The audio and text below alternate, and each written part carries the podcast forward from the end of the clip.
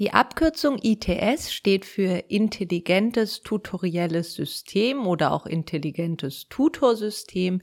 Die Idee dahinter ist, dass mit Hilfe von technischen Möglichkeiten des maschinellen Lernens Lernangebote so gestaltet werden, dass sie sich den Lernenden anpassen. Deshalb wird oft in diesem Kontext auch der Begriff des adaptiven Lernens verwendet.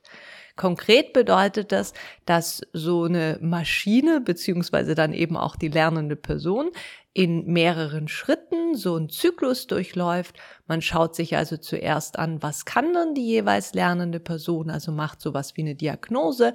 Dann ähm, überlegt man sich, was muss sie da noch lernen. Das gibt also den Input dazu. Wie kann sie das lernen? Da werden verschiedene Übungen eben dann auch angepasst bereitgestellt. Und schließlich wird die Frage gestellt, inwieweit hat es denn dann jetzt geklappt? Das ist dann also ähm, die Evaluation von dem Ganzen. Und ähm, ITS, also Tutorsystem, meint dann eben, dass ähm, diese ganzen Schritte der Lernbegleitung hier eine Maschine übernimmt, die dann eben in die Kommunikation mit der lernenden Person geht und ähm, die eben auch so programmiert ist, dass es genau passen kann die ähm, Übungen bereitzustellen, die notwendig sind, den Input bereitzustellen, der notwendig ist und eben gleichzeitig auch zu überprüfen, ob das Ganze dann jetzt in irgendeiner Form funktioniert hat und eben ganz am Anfang die Diagnose auch vorzunehmen. Die große Frage, die durch ITS oder durch das adaptive Lernen allgemein aufgeworfen wird, ist, ähm, wo denn dann eigentlich noch die wesentlichen Aufgaben von der menschlichen Lehrkraft sind? Oder anders ausgedrückt, was übernimmt der Mensch, was übernimmt die Maschine? Und was wollen wir, dass der Mensch übernimmt? Und was wollen wir, dass die Maschine übernimmt.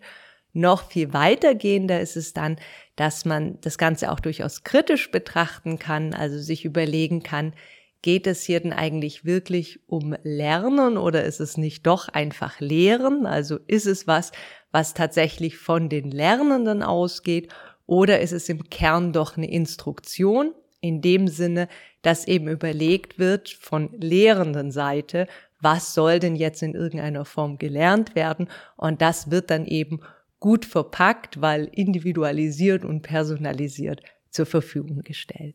Tatsächliche Lernendenorientierung würde dann aber in jedem Fall auch bedeuten, dass Lernende so einen Lernweg verlassen, für sich ganz anders erschließen können oder so ein Lernangebot auch tatsächlich hacken können. Und sowas ermöglichen ITS-Systeme eben nicht.